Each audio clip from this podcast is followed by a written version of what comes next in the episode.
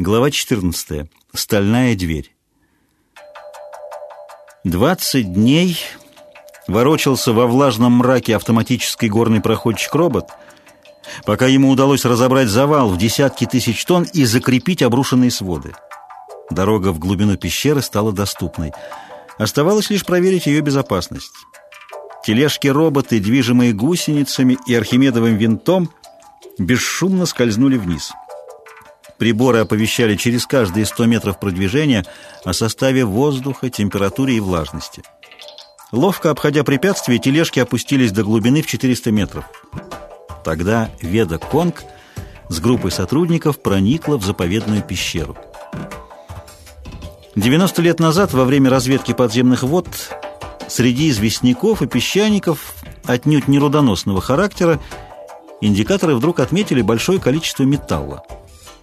Скоро выяснилось, что местность совпадает с описанием расположения легендарной многовековой давности пещеры Ден оф Куль, что на исчезнувшем языке означало «убежище культуры». При угрозе страшной войны народы, считавшие себя наиболее передовыми в науке и культуре, укрыли в пещере сокровища своей цивилизации. В те далекие века секретность и таинственность были очень распространены. Веда волновалась не меньше самой юной своей сотрудницы, когда скользнула вниз по мокрой красной глине, устилавшей пол наклонного хода.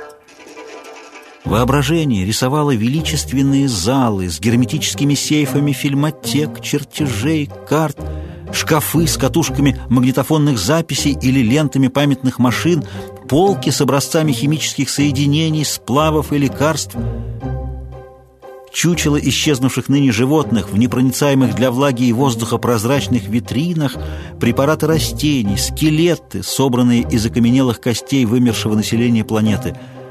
Дальше мерещились пластины из силикола с залитыми в них картинами самых прославленных художников, целые галереи скульптур – прекрасных представителей человечества, его выдающихся деятелей, мастерски изображенных животных, модели знаменитых зданий, надписи о замечательных событиях, увековеченные в камне и металле.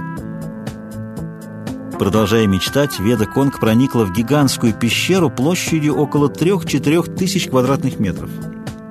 Уходивший в тьму потолок выгибался круглым сводом, с которого свисали длинные сталактиты, блестевшие в электрическом свете. Зал на его оказался величественным.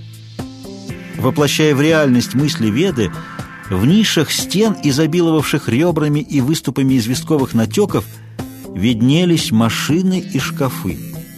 Археологи с радостными восклицаниями рассыпались по периметру подземного зала. Многие из стоявших в нишах машин, местами еще сохранивших блеск стекла и лаковой полировки, оказались экипажами, которые так нравились людям далекого прошлого и в эру разобщенного мира считались вершиной технического гения человечества – Тогда почему-то строили очень много машин, способных перевозить на своих мягких сиденьях лишь нескольких людей.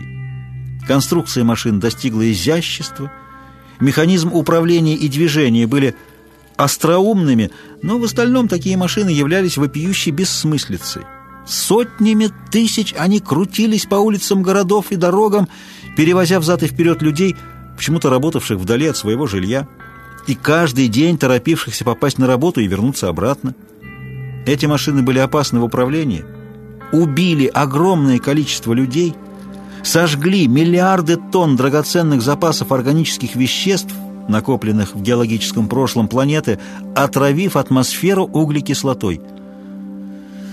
Археологи эпохи Кольца испытали разочарование, увидев, что этим странным экипажам отведено так много места в пещере.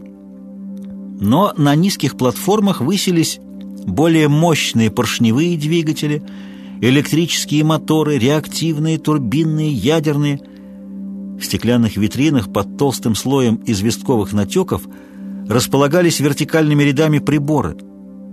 Может быть, телеприемники, фотокамеры, счетные машины или другие аппараты сходного назначения. Этот музей машин, частично рассыпавшихся ржавым прахом, но частью хорошо сохранившихся, был большой ценностью, так как проливал свет на уровень техники отдаленного времени большая часть исторических документов которого исчезла в военных и политических пертурбациях. Верная помощница Миико Эйгоро, снова променявшая любимое море на сырость и темноту подземелий, заметила в конце зала за толстым известковым столбом черное отверстие прохода. Столб оказался остовом машины, а у его подножия лежала куча пластмассового праха, остатки щита, некогда запиравшего проход. Продвигаясь шаг за шагом вдоль красных кабелей разведочных ползунов тележек, археологи проникли во вторую пещеру, находившуюся почти на одном уровне и наполненную рядами герметических шкафов из стекла и металла. Длинная надпись крупными буквами на английском языке опоясывала отвесные, кое-где осыпавшиеся стены. Веда не смогла удержаться, чтобы наскоро не расшифровать ее. С типичной для древнего индивидуализма похвальбой – Строители убежища заявляли потомкам, что они достигли высот знания и сохраняют здесь для будущего свои гигантские достижения. Миику презрительно пожала плечами. По одной надписи можно определить, что пещера убежища культуры относится к концу ЭРМ в последние годы существования старой формы общества – так характерна для них неразумная уверенность в вечном и неизменном существовании своей западной цивилизации, своего языка, обычаев, морали и величия так называемого белого человека. Я ненавижу эту цивилизацию. Вы представляете прошлое ярко, но односторонне, Миику. Мне видятся сквозь мрачные черты омертвелого прошлого те, кто вел борьбу за будущее – их будущее – наше настоящее. Я вижу множество мужчин и женщин, искавших света в узкой небогатой жизни, добрых настолько, чтобы помогать другим, и сильных настолько, чтобы не ожесточиться в моральной духоте окружающего мира, и храбрых, безумно храбрых. «Те, кто укрывал здесь свою культуру, не были такими», — возразил Миико. «Смотрите, здесь собраны одни лишь предметы техники — они кичились техникой, не обращая внимания на растущее моральное и эмоциональное одичание. Они с презрением относились к прошлому и не видели будущего. Веда подумала, что Миику права. Жизнь создателей убежища была бы легче, если бы они умели соразмерять достигнутое с тем, что еще оставалось сделать для подлинного переустройства мира и общества. Тогда их замусоренная, закопченная планета с вырубленными лесами, закиданная бумагой и битым стеклом, кирпичом и ржавым железом предстала бы перед ними как на ладони. Они, предки, лучше поняли бы, что еще делать, и перестали бы ослеплять себя самовосхвалением. В третий зал вел узкий колодец, опускавшийся отвесно на 32 метра. Отправив Миику с двумя помощниками за гамма-аппаратом для просвечивания шкафов, Веда принялась осматривать третью пещеру, свободную от натеков известняка и намывов глины. Низкие прямоугольные витрины из литого стекла лишь запотели от проникшей внутрь сырости.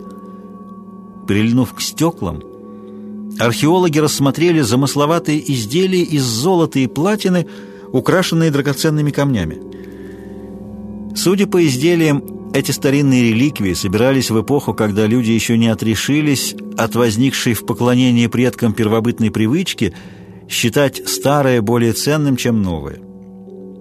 Веда, как и при чтении надписи, ощутила досаду от нелепой самоуверенности людей, считавших, что их понятия о ценности и их вкусы пройдут неизменными через десятки веков и будут приняты отдаленными потомками в качестве канона – Дальний конец пещеры переходил в высокий и прямой коридор, наклонно опускавшийся на неведомую глубину.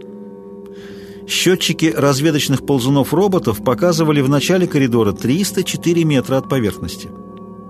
Широкие трещины рассекали нависшие своды на отдельные гигантские плиты известняка, вероятно, в тысячи тонн весом. Веда почувствовала тревогу. Опыт изучения многих подземелий подсказывал молодой женщине, что масса пород у подошвы горного хребта находится в неустойчивом равновесии. Возможно, она подверглась сдвигам от землетрясения или общего поднятия хребтов выросших за протекшие со времени создания хранилища века на полсотни метров. Закрепить эту чудовищную массу было невозможно для обыкновенной археологической экспедиции. Только важные для экономики планеты цели оправдали бы столь крупные усилия. Вместе с тем исторические тайны, скрытые в такой глубокой пещере, могли обладать и технической ценностью, вроде забытых, но полезных для современности изобретений – Отказ от дальнейшего исследования был бы мудрой осторожностью. Но почему ученый должен столь бережно относиться к собственной особе? Когда миллионы людей производят рискованные работы и опыты, когда Дарветер с товарищами работает на высоте 57 тысяч километров над землей, а Эркнор готовится к пути без возврата, оба эти человека, так уважаемые ведой, не отступили бы. Что ж, не отступит и она. Запасные батареи, электронный съемочный аппарат, два кислородных прибора. Они пойдут вдвоем с незнающей страха Миико, оставив товарищей для изучения третьего зала. Веда Конг посоветовала своим сотрудникам подкрепиться едой. Извлекши плитки пищи путешественников, прессованные из быстро усваиваемых белков, сахаров и уничтожающих токсины усталости препаратов в смеси с витаминами, гормонами и нервными стимуляторами. Веда, находясь в тревожном нетерпении, не хотела есть. Мико появилась лишь через 40 минут. Оказывается, она не смогла удержаться, чтобы не просветить несколько шкафов и наскоро выяснить их содержимое. Наследница японских женщин-водолазок поблагодарила свою руководительницу взглядом и собралась в мгновение ока – Тонкие красные кабели вытянулись по центру прохода. Бледно-лиловый свет самосветящихся газовых корон на головах женщин не мог пробить тысячелетний мрак впереди, где спуск становился все более крутым. Глухо и размеренно падали с кровли крупные холодные капли. По сторонам и снизу доносилось журчание сбегавшей по трещинам воды. Пронизывающий сырой воздух оставался мертвенно-недвижным, в замкнутом темном подземелье. Только в пещерах бывает такая тишина, на страже ее стоит сама, не имеющая никаких чувств, мертвая и костная материя земной коры. Наверху, как глубоко бы ни было молчание, в природе всегда угадывается скрытая, притаившаяся жизнь, движение воды, воздуха или света. Мико и Веда — невольно поддались гипнозу глубокой пещеры, сокрывшей обеих в черных недрах, точно в глубинах умершего прошлого, стертого временем и оживающего лишь в призраках воображения. Спуск проходил быстро, хотя толстый слой липкой глины лежал на полу прохода. Глыбы, вывалившиеся из стен, местами заставляли карабкаться на них, проползая в щели между потолком и обвалом. За полчаса Миико и Веда спустились на 190 метров и добрались до гладкой стены, упершись в которую мирно лежали оба разведочных робота-ползуна. Достаточно было одного блика света, чтобы узнать в стене массивную и герметически запертую дверь из нержавеющей стали. Два выпуклых круга с какими-то значками – вделанные в центр двери, позолоченные стрелки и рукоятки. Запор открывался путем подбора условного сигнала. Оба археолога знали типы подобных устройств, но относившиеся к несколько более ранней эпохе. Посовещавшись, Веда и Миико исследовали запор. Он был очень похож на те настроенные с хитрой злобой сооружения, которыми люди прошлого думали защитить свои сокровища от чужих – в эру разобщенного мира существовало такое разделение людей на своих и чужих. Не раз подобные двери при попытках открыть их извергали взрывчатые снаряды, ядовитые газы, ослепляющие излучения, и ничего не подозревавшие исследователи гибли. Механизмы из стойких металлов или особых пластмасс не разрушались тысячелетиями, и унесли много жизней, пока археологи научились обезвреживать эти стальные двери. Стало очевидным, что дверь придется вскрывать особыми приборами. Приходилось возвращаться от самого порога главной тайны пещеры, Кто мог сомневаться, что за наглухо запертой дверью должно скрываться самое важное и ценное для людей отдаленного времени? Погасив фонари и довольствуясь светом корон, Веда и Миику уселись отдохнуть и поесть. «Что там может быть?» — вздохнула Миико, не сводя глаз с двери, надменно поблескивавшей золотом значков. Она будто смеется над нами. «Не пущу, не скажу». «А что вам удалось просветить в шкафах второго зала?» — спросила Веда, отгоняя примитивную и напрасную досаду на неожиданные препятствия. Чертежи машин, книги, отпечатанные не на древней бумаге из дерева, а на металлических листах. Еще, по-видимому, рулоны кинофильмов, какие-то списки, звездные и земные карты. В первом зале образцы машин, во втором техническая документация к ним, в третьем, как бы это сказать, ценности эпохи, когда еще существовали деньги. Что ж, соответствует схемам. Где же ценности в нашем смысле? высшие достижения духовного развития человечества, науки, искусства, литературы!» — воскликнула Миико. «Надеюсь, что они за дверью», — спокойно ответила Веда. «Но не буду удивлена, если там окажется оружие». «Что? Что такое?» «Вооружение, средство массового и быстрого истребления». Маленькая Миико задумалась, опечалилась и тихо сказала — да, это закономерно, если подумать над целью этого тайника. Здесь укрыты от возможного уничтожения основные технические и материальные ценности тогдашней западной цивилизации. Но что считалось основным, если еще не существовало общественного мнения всей планеты или даже народов тех стран?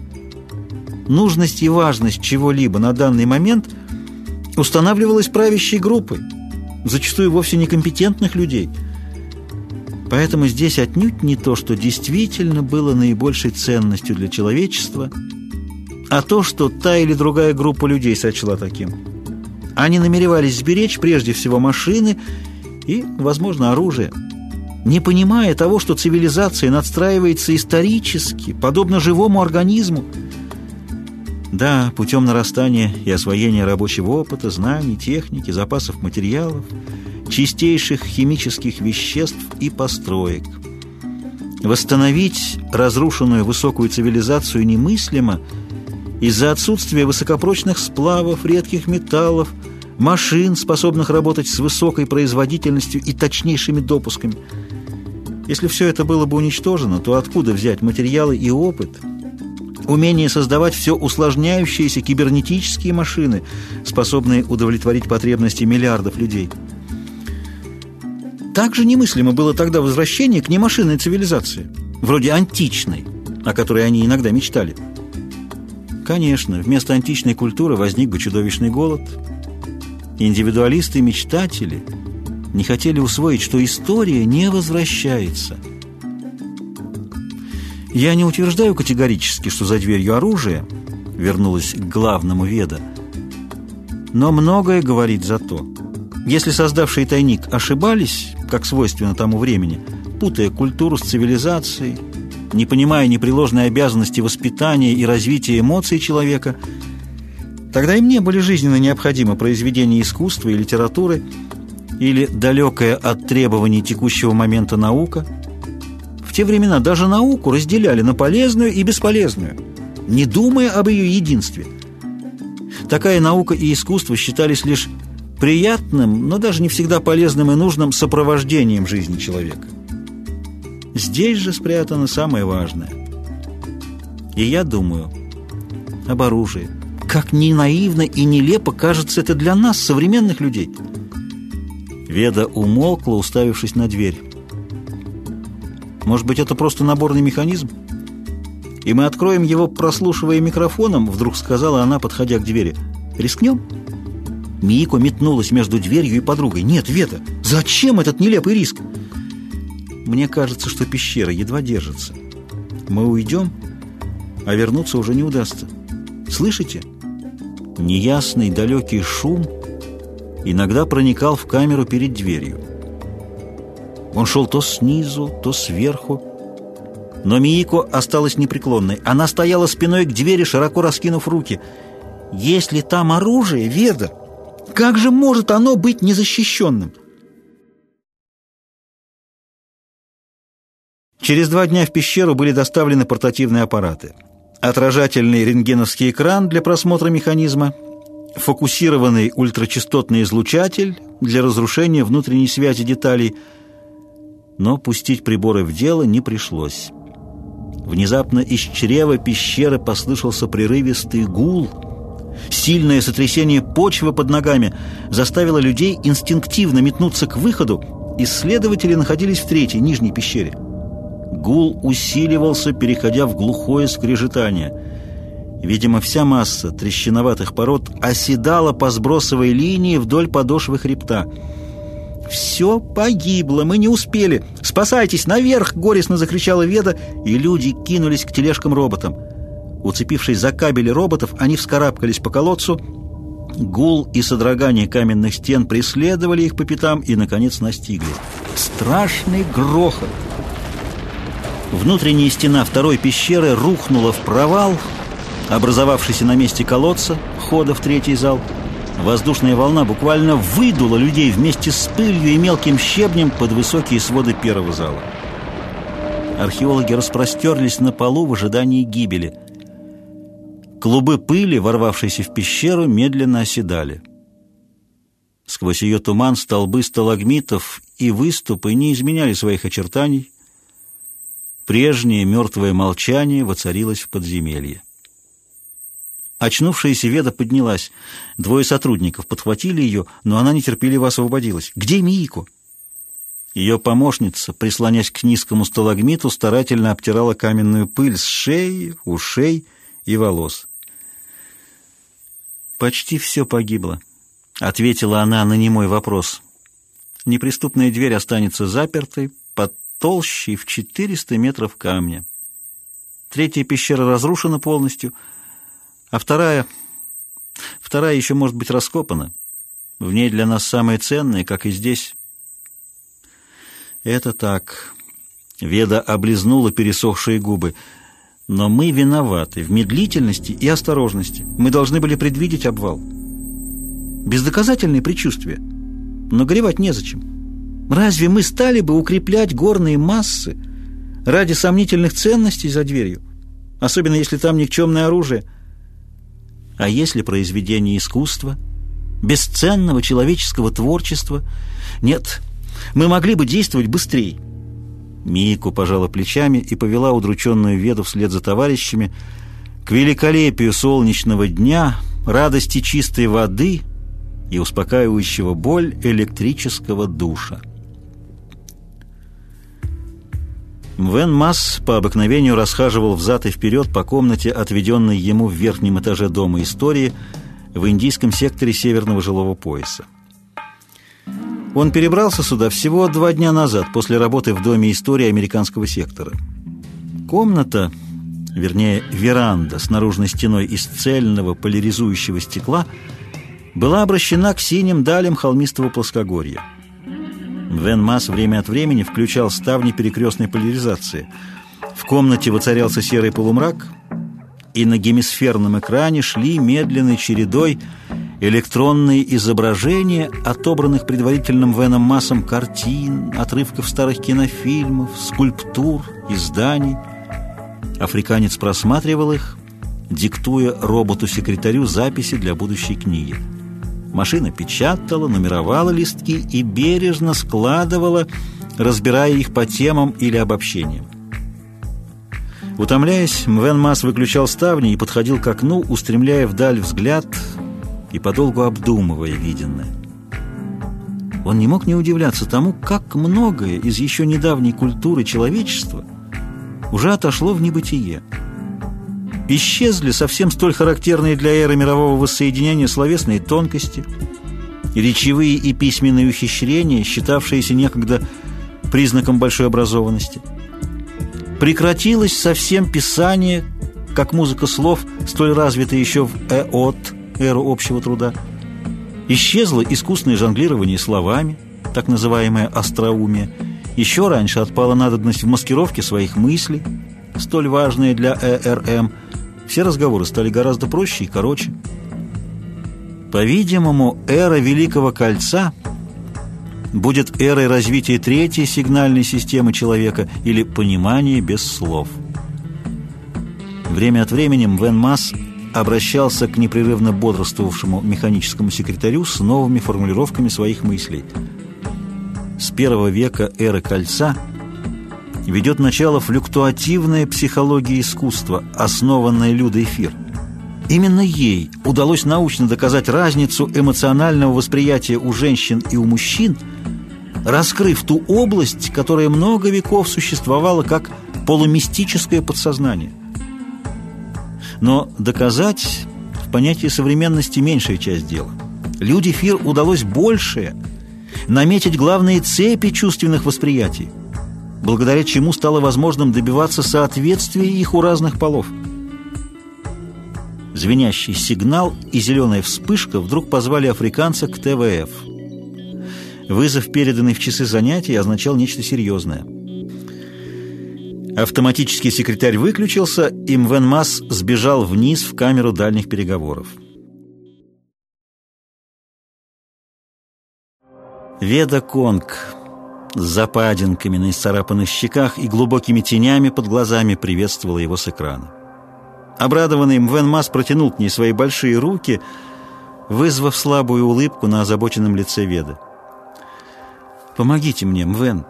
Я знаю, что вы работаете, но дар ветра нет на земле, Эркнор далеко, а кроме них у меня только вы, к кому мне просто прийти с любой просьбой. У меня несчастье». «Что, дар ветер?» «О, нет. Завал на месте раскопок пещеры». И Веда коротко рассказала о случившемся в пещере Ден Офкуль. «Вы сейчас единственный из моих друзей, кто обладает правом свободного доступа к вещему мозгу». «К которому?» из четырех. Низшей определенности. Я понял. Надо рассчитать возможности добраться до стальной двери с наименьшей затратой труда и материалов. Данные собраны. Они передо мной. Вен Масс записал несколько рядов цифр. Теперь дело за тем, когда машина примет мои данные. Подождите, сейчас я свяжусь с дежурным инженером ВМ. Мозг низшей определенности находится в австралийском секторе южной зоны. А где мозг высшей определенности? В индийском секторе северной жилой зоны, там, где я. Переключаюсь. Ждите. Перед потухшим экраном Веда пыталась представить себе вещий мозг. В воображении возникал гигантский человеческий мозг с его бороздами и извилинами, пульсирующий и живой. Хотя молодая женщина знала, что так назывались гигантские электронные исследовательские машины самого высшего класса – способные разрешить почти любую задачу, посильную для разработанных областей математики. На планете были всего четыре такие машины, специализированные по-разному. Веда ждала недолго. Экран засветился, и Мвен Мас попросил вызвать его снова через шесть дней. «Мвен, ваша помощь неоценима. Только потому, что я владею некоторыми знаниями в математике. А ваша работа неоценима, потому что вы знаете древние языки, и культуры. «Веда, вы слишком углубились в ЭРМ!» Африканец расхохотался так добродушно и заразительно, что Веда засмеялась тоже и, попрощавшись жестом, исчезла. В назначенный срок Вен Масс снова увидел молодую женщину в теле визиофоне. «Можете не говорить. Вижу, что ответ неблагоприятный». «Да» устойчивость ниже предела безопасности. В пределах наших возможностей остается лишь тоннельная выемка сейфа второй пещеры, печально сказала Веда. Стоит ли дело такого сильного огорчения? Простите меня, Мвен, но вы тоже стояли у двери, за которой скрывалась тайна. У вас она великая и всеобщая, а у меня маленькая, но эмоционально моя неудача равна вашей. Мы оба товарищи по несчастью. Могу вас уверить, что еще не раз будем ударяться остальные двери. Какая-нибудь откроется? Да. Но вы ведь не отступили совсем. Конечно, соберем новые факты, указатели более правильных поворотов. Сила космоса так невероятно огромна. что с нашей стороны было наивно бросаться на нее с простой кочергой, точно так же, как и вам открывать руками эту опасную дверь. А если придется ждать всю жизнь? Что такое моя индивидуальная жизнь для таких шагов знания?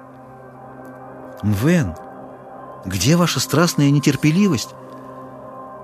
Она не исчезла, но обуздана страданием. А Ренбос? Ему легче. Он продолжает путь в поисках уточнения своей абстракции. Понимаю. Минуту, Мвен, что-то важное. Экран с ведой погас, и когда зажегся снова, перед Мвеном Массом как будто была другая, юная и беззаботная женщина. Дар ветер спускается на землю. Спутник 57 завершен раньше срока. Так быстро? Все сделано? Нет, только наружная сборка и установка силовых машин. Внутренние работы проще. Его отзывают для отдыха и анализа доклада Юния Анта о новом виде сообщений по кольцу. Радостно будет увидеть дар ветра. Обязательно увидите. Я не договорила. Усилиями всей планеты приготовлены запасы аномизона для нового звездолета «Лебедь». Вы будете? Буду. Планета покажет на прощание экипажу «Лебедя» все самое прекрасное и любимое. Они хотели также посмотреть танец чары на празднике пламенных чаш. Она сама едет в центральный космопорт Эль-Хомра. Встретимся там. Хорошо, Вен Мас, милый.